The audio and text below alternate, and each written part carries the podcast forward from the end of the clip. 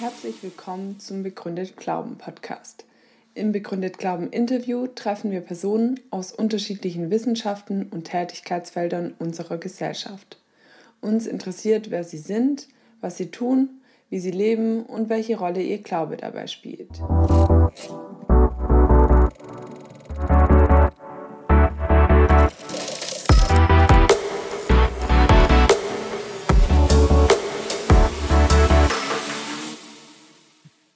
unserem heutigen Podcast geht es um die Sinnflut. In der biblischen Erzählung, in dem sogenannten Sinnflutbericht, wird von einer Flut berichtet, die die ganze Erde betraf. Und gemäß dem biblischen Bericht wird der gottesfürchtige Noah von Gott davor gewarnt und soll ein kastenförmiges Schiff, eine Arche bauen und sich und seine Familie retten und auch einige Landtiere werden gerettet.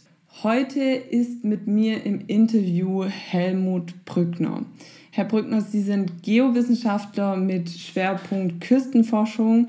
Sie untersuchen die Entwicklung von Küsten, vorzugsweise im Umfeld antiker Hafenstädte. Und Sie beschäftigen sich mit den Auswirkungen von Wirbelstürmen und Tsunamis auf Küsten. Bis 2019 hatten sie den Lehrstuhl für Geomorphologie an der Universität Köln inne. Herzlich willkommen im Begründet Glauben Podcast. Vielen Dank. Ich freue mich, dass ich hier etwas beitragen kann. Als erstes würde ich Sie gerne fragen, wie Sie arbeiten und was der Unterschied ist zwischen einem Geologen und einem Geografen. Ja, ich sag mal, die Geologen sind in aller Regel tiefschürfender. Das heißt, die bohren so tief sie nur können und untersuchen die Schichten auch in sehr zurückliegenden Erdzeitaltern, während wir in der physischen Geografie uns hauptsächlich mit der Zeit des Menschen befassen, auch noch natürlich ein bisschen davor. Es kommt darauf an, worauf man sich spezialisiert. Aber wir sind sozusagen in den jüngeren Schichten unterwegs. Ich sage das immer so, Geologen sind in der Regel Hardrocker und mhm. wir als Geografen sind Softrocker. Also wir nehmen die Weichsedimente und untersuchen diese. Das ist sozusagen das Holozän. Die letzten 10.000 Jahre ist besonders spannend für uns, weil da die Mensch-Umwelt-Interaktion sehr offensichtlich ist. Und das ist sozusagen das, was mich interessiert. Aber es gibt natürlich auch Quartärgeologen, die ganz Ähnliches untersuchen. Also da muss man genau genommen noch etwas mehr differenzieren. Und Sie beschäftigen sich ja unter anderem auch mit unterschiedlichen Datierungsmethoden. Ganz grundsätzlich, wie wird denn das Alter von Gesteinsschichten und Sedimenten bestimmt? Oder welche Methoden gibt es da? Es gibt zunächst mal die stratigraphische Methode, die sagt, was unten liegt im Sedimentstapel, das ist älter als das, was dann da drüber kommt. Man nennt das die stenosche Regel. Und dann gibt es die Biostratigraphie. Das geht von der Evolution von Pflanzen und Tieren aus, dass man sagt, in tieferen Schichten, da sind in der Regel einfachere Formen oder andere Formen. Es gibt auch Leitfossilien. Und dann nach in den jüngeren Schichten wird es dann komplexer. Und dann gibt es die sogenannten radiometrischen Datierungen. Und da kennen unsere Zuhörerinnen und Zuhörer wahrscheinlich vor allen Dingen die Radiokohlenstoffmethode, also C14, mit der man eben Holz, Holzkohle, angereicherten Pollen, organisches Material datieren kann. Hm. Und alle diese Methoden haben sehr unterschiedliche ja, Reichweiten oder unterschiedliche Erdzeitspannen. Wir haben in Köln auch ein Lumineszenzlabor, da kann man wiederum andere Schichten mit datieren. Also mhm. wichtig für mich ist immer, das habe ich meinen Studierenden auch immer gesagt, es ist äh, notwendig, dass man mehrere Methoden anwendet, Cross-Dating macht und durch verschiedene Methoden sozusagen dann das Alter einer Schicht bestimmt. Und ganz mhm. wichtig ist auch noch die archäologische Datierung. Archäologinnen und Archäologen können uns sagen, welche Keramik zu welcher Zeit produziert wurde. Ich hatte einleitend ja auch schon gesagt, dass Sie sich unter anderem auch besonders mit Küstenforschung beschäftigen. Im Zuge dessen waren Sie auch 2004 nach dem Tsunami in Thailand vor Ort und haben die Sedimente untersucht. Wie sieht denn ein Sediment nach einer Flut aus? Ja, genau genommen waren wir nicht direkt 2004 da. Das war ja im Dezember 2004 der Indian Ocean mhm. Tsunami. Wir waren dann 2008 und dann folgend. Ja, wir untersuchten halt oder wir interessierten uns dafür, wie sieht so ein katastrophales Flutereignis aus. Und da kann man einerseits unterscheiden zwischen Tsunamis, also vom Meer kommende, durch Erdbeben oder durch Erdrutschungen initiierte Fluten. Mhm. Oder es gibt natürlich auch durch Wirbelstürme, schwere Wirbelstürme, äh, Fluten. Oder es gibt auch Fluten vom Land her, also eine Überflutung durch einen Fluss beispielsweise, das ein ganzes Delta absäuft. Und meine Arbeitsgruppe und ich, wir haben uns dann darum gekümmert, wie sieht ein Tsunamit aus, also eine Ablagerung durch einen Tsunami. Wie unterscheidet sich das von einem Tempestit? Tempestologie ist die Sturmkunde, also eine Sturmlage. Und wie unterscheidet sich das wiederum vielleicht durch eine Flut von einer Flut, die vom Land herkommt? Und da mhm. gibt es so einige Kriterien, ja, wenige angedeutet. Bei dem Tsunami gibt es ja wenige große Wellen. Die sind gar nicht mal so hoch, also die Amplitude ist gar nicht so groß, aber die Wellenlänge ist sehr groß. Und deshalb heißt es ja Hafenwelle. Sie entwickelt sich erst im Hafen. Draußen der Fischer merkt es vielleicht gar nicht. Und so strömt also dieses ganze, dieser ganze Flutberg strömt jetzt ein ins Land. Also in der Regel reichen solche Tsunamisedimente weiter landeinwärts als normale Sturmflutsedimente. Und sie haben häufig auch so, was man einen Mudcap nennt, also äh, obendrauf ist eine sehr feinkörnige Schicht, wenn dieser Flutstrom dann kentert, wie man sagt, wenn die Flut dann zurückgeht. Und das ist bei einem Wirbelsturm generierten Sediment ist das anders. Also das sind so ganz grobe jetzt auf die schnelle gesagte Differenzierungsmuster. Aber es ist nicht immer einfach. Und ein Tsunami bringt auch sehr große Blöcke an Land, die auch weit landeinwärts getrieben werden können, was ein Sturm aber manchmal auch machen kann. Also es ist nicht einfach, das zu differenzieren. Und gibt es auch etwas, was Sie speziell jetzt im deutschen Raum erforschen? Also gibt es da irgendwelche Sedimente, die besonders spannend und interessant für Sie sind? In Deutschland ist schon sehr viel gemacht worden. Insofern habe ich da selber nicht so viel gemacht. Ich war in Marburg tätig und da haben wir eben am Möhneburger Becken und in der Umgebung einiges gemacht. Aber ich fand es eben spannender, an die Küsten zu gehen des Mittelmeeres. Mittelmeerraum habe ich sehr viel gemacht, in Indien habe ich einiges gemacht, in Südostasien und in Südasien. Ja, das hatte sozusagen mehr Forschungspotenzial. Die deutschen Küsten sind schon sehr gut von vielen anderen Kolleginnen und Kollegen bearbeitet. Das war dann nicht so spannend. Wir haben aber Exkursionen mit Studierenden gemacht, um sie an die Küste heranzuführen und haben da immer von Wilhelmshaven aus, da gibt es gute Forschungsinstitutionen. Von da haben wir dann sozusagen den Studierenden mal gezeigt, Ebbe und Flut, Sedimentationsgeschehen, haben dort Niedersächsische Institut für historische Küstenforschung besucht und so weiter, um sie an die Küste heranzuführen. Denn etliche, die von Marburg waren oder von Köln, die waren noch nie an der Küste gewesen. Und um ihnen das mhm. mal zu zeigen, deshalb machen wir als Geografinnen und Geografen ja auch Exkursionen. Nun wollen wir direkt zur Sinnfluterzählung kommen. Kann denn eine Gesteinsschicht nachgewiesen werden, die auf eine Flutkatastrophe wie die Sinnflut hindeutet? Ja, da gibt es dieses sehr spannende Buch und die Forschungen von Sir Leonard Woolley. Der hat in Ur gegraben. Ur ist ja die Stadt Abrahams, wie man sagt, im Südmesopotamien.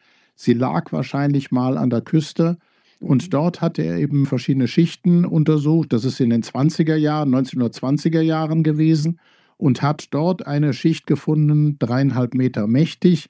Darunter sind Kulturschichten, wenn auch verrollt und über einem Sumpf. Dann kommt mhm. diese dreieinhalb Meter mächtige Schicht, die recht steril ist. Er nannte sie dann die Flutschicht, the Genesis mhm. Flood Layer.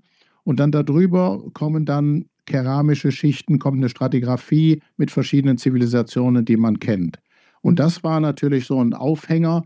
Er nannte sein Buch damals Ur of the Chaldees, also Ur der Chaldäer, im deutschen Brockhaus Verlag, in einem anderen Brockhaus als jetzt äh, die Hörerinnen und Hörer äh, meinen. Das war ein früherer Vorgänger.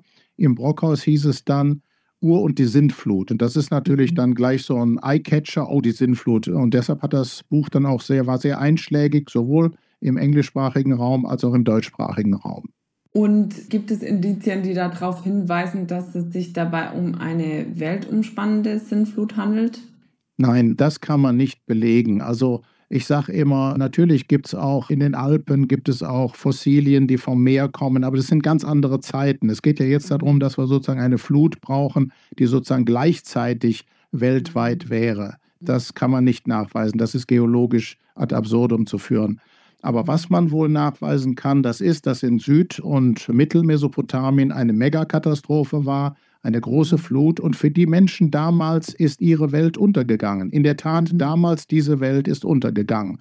Und äh, das hat sich dann in dieser Sintfluterzählung, ist das sozusagen kulminiert. Es gibt ja nicht nur die Erzählung aus dem biblischen Bericht, das müssen wir ja immer auch betonen, sondern es gibt das mhm. Gilgamesch-Epos und das ist sogar noch älter als der biblische Bericht und das zeigt mir nur, aha, da war eine Katastrophe und in verschiedenen Erzählungen haben wir diesen Nachweis. Jetzt würde ich gerne mit Ihnen auf unterschiedliche Theorien zu dieser Sinnfluterzählung noch zu sprechen kommen. Es gibt ja sehr viele unterschiedliche Konzepte. Ich greife jetzt einfach einige raus. Mich würde interessieren, ob Sie die jeweils kurz erläutern können und dann auch die Nachfrage, wie Sie das als Geograf einschätzen. Die erste Theorie wäre die, dass der Persische Golf zu der Zeit geflutet wurde. Können Sie das vielleicht kurz erläutern?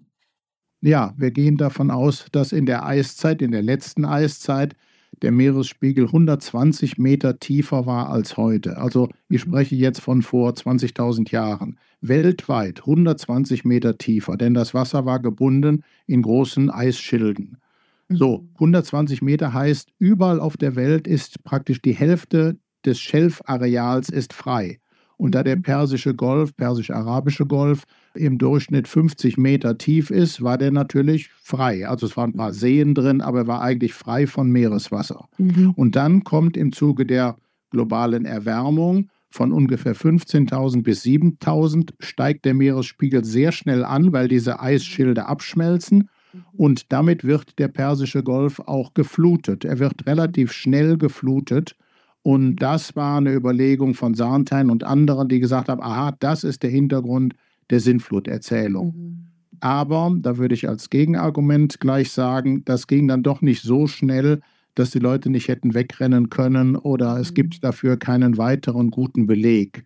Aber immerhin, man muss sagen, dass der Meeresspiegel sehr schnell gestiegen ist und viel Land untergegangen ist. Das ist für mich eher der Hintergrund der Atlantis-Saga. Da gibt es ja diese Vorstellung Atlantis, Land ist untergegangen. Man muss immer bedenken, die mesolithischen und die ja, neolithischen Jäger, die haben das natürlich gemerkt. Da konnte ich ja letztes Mal noch jagen, letztes Jahr und jetzt nicht mehr. Das Meer, das Meer, überall das Meer, es gewinnt sozusagen gegen das Land.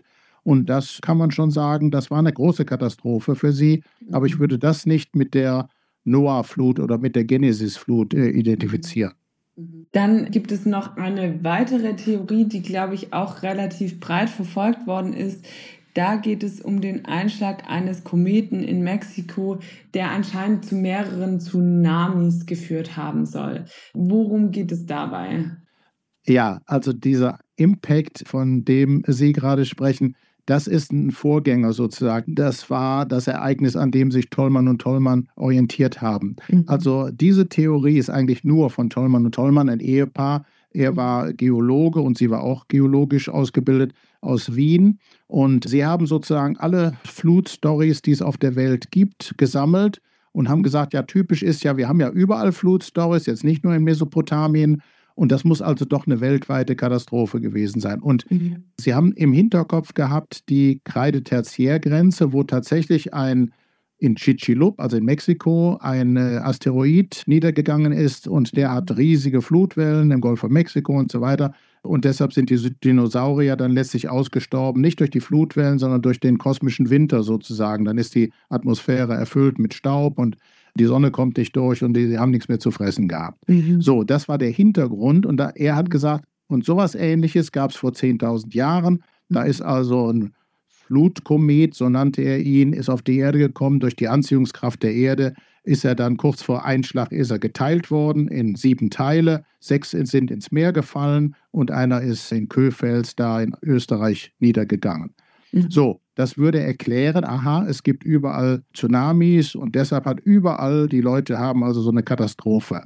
Aber, jetzt kommt das große Aber, Das ist leider nicht bewiesen, mhm. weil der Meeresspiegel damals, vor 10.000 Jahren, also ist der, der Beginn des Holozäns, der Zeit, in der wir, der Warmzeit, in der wir jetzt leben, mhm. damals war der Meeresspiegel 40 Meter tief. Ich müsste also sozusagen die minus 40 Meter Küstenlinie absuchen, müsste gucken, ob es da Hinweise für gibt. Mhm. Dafür haben wir keinen positiven Beleg. Das ist der mhm. Nachteil an dieser Tollmann-Tollmann-Hypothese. Mhm. Die glaubt, in Anführungszeichen, geht ja nicht nur um Glauben in diesem Fall, sondern die, davon sind die wenigsten überzeugt. Es ist eine Theorie, die einen gewissen Charme hat, ja, mhm. aber sie ist nicht durch einen positiven Beweis belegt. Darf ich an der Stelle nochmal nachfragen? Das heißt, es ist einfach eine Theorie, die keinerlei Anhalt irgendwie in unterschiedlichen Gesteinsschichten hatte oder wie hat man sich das vorzustellen?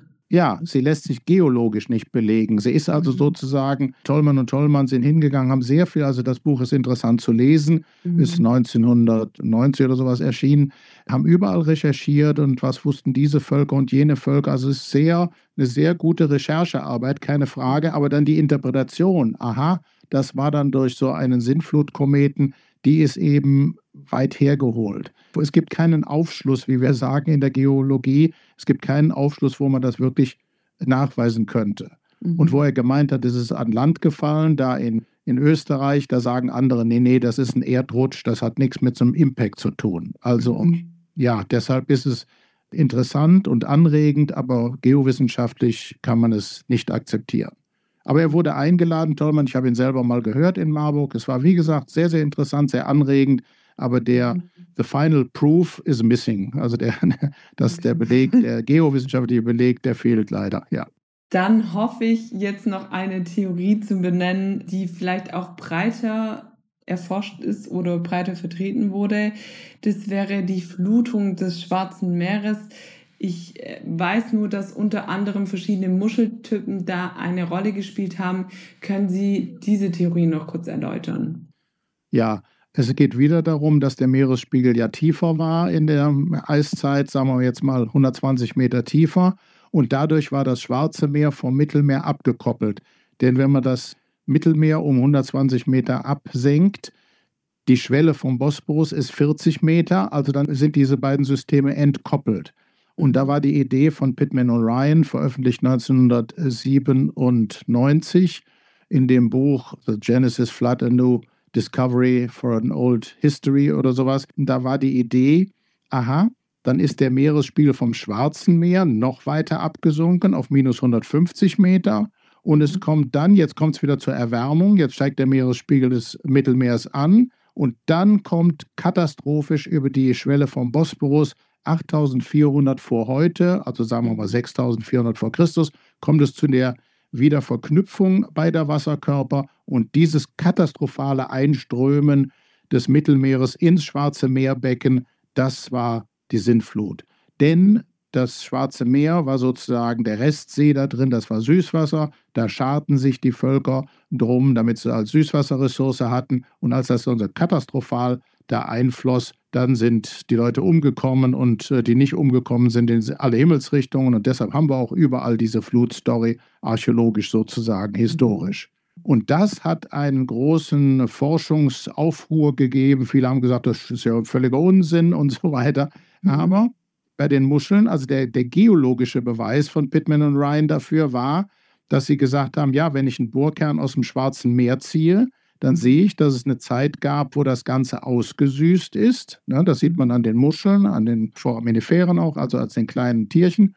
So, ausgesüßt und jetzt plötzlich sehe ich mit einer Erosionsdiskordanz Vollmarin wieder, wird es wieder mhm. vollmarin. Also es muss katastrophal, langsames Aussüßen und dann katastrophal, plötzlich war das Schwarze Meer wieder gefüllt. Mhm. Und dieses plötzliche, das ist die Sintflut. Mhm. Und dann gab es großes Forschungsprogramme, da haben wir auch teilgenommen. Ich war auf der Taman-Halbinsel da in Russland damals, zwischen Asowschem Meer und Schwarzen Meer.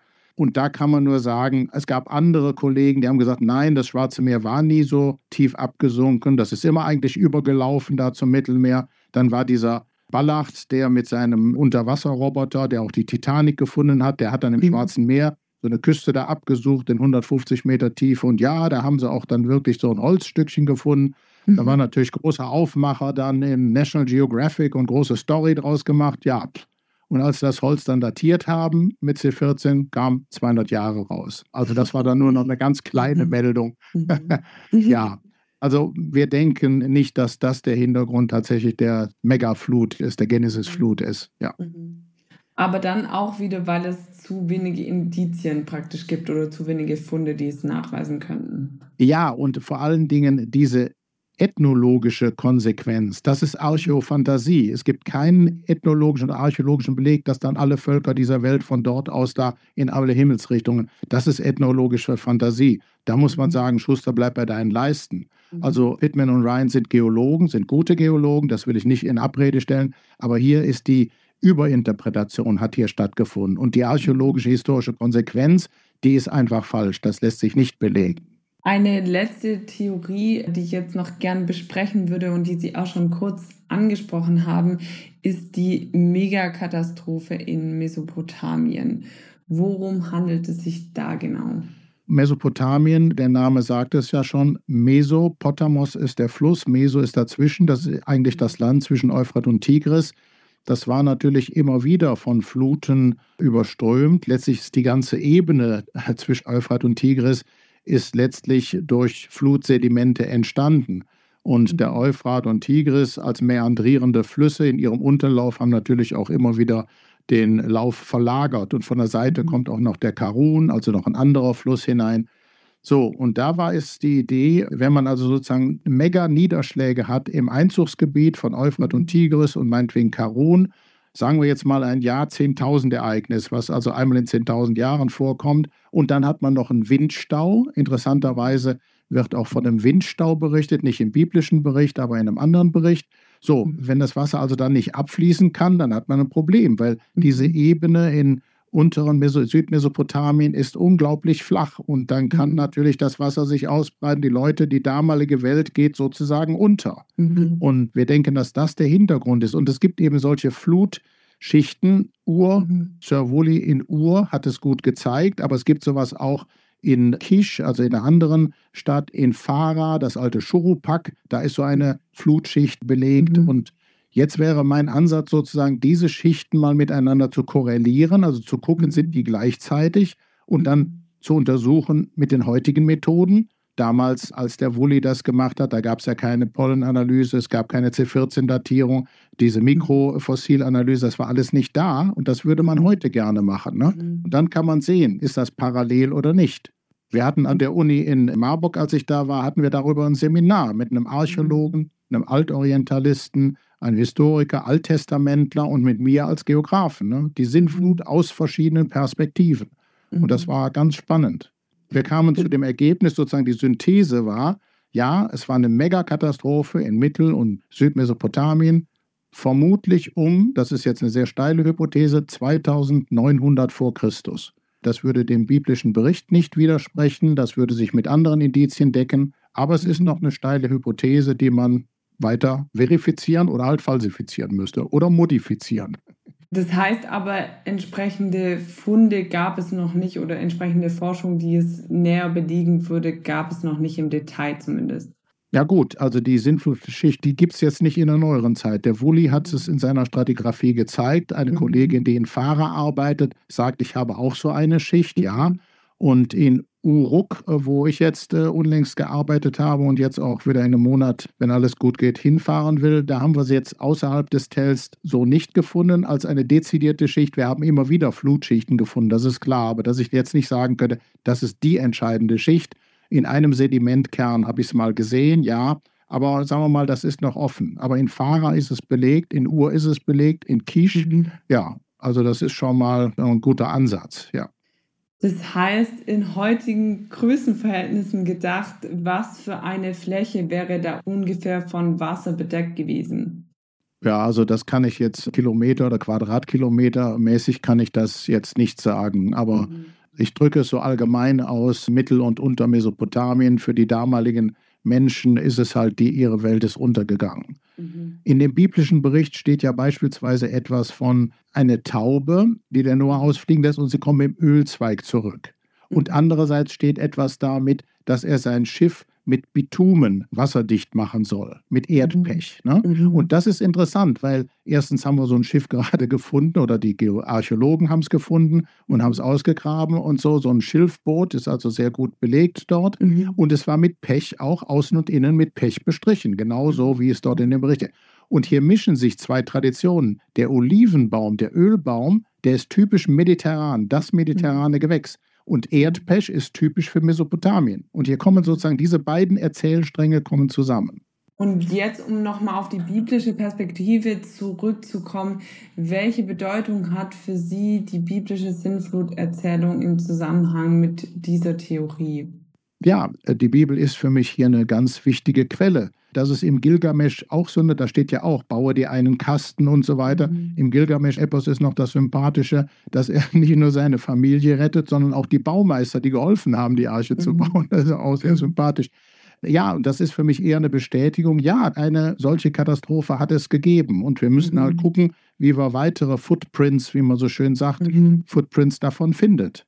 Es ist immer so, dass in vielen, ich sage äh, bewusst nicht Legenden, sondern in vielen Erzählungen äh, in solchen Erzählungen, da kondensiert sich etwas und da ist immer ein wahrer Kern dran. Ich könnte das mhm. jetzt mit anderen archäologischen Sachen auch noch belegen. Da muss man mhm. immer diesem wahren Kern nachgehen. Mhm. mhm. Und wenn man dann sagen würde, auch das ist so biblische Erfindung, das ist für mich Unsinn, sondern das mhm. ist ein biblischer Bericht, dessen wahrer Kern so vermittelt ist, so gut es damals eben aufgeschrieben werden konnte. Und wir können das tatsächlich bestätigen, dass so etwas mhm. stattgefunden hat. Mhm.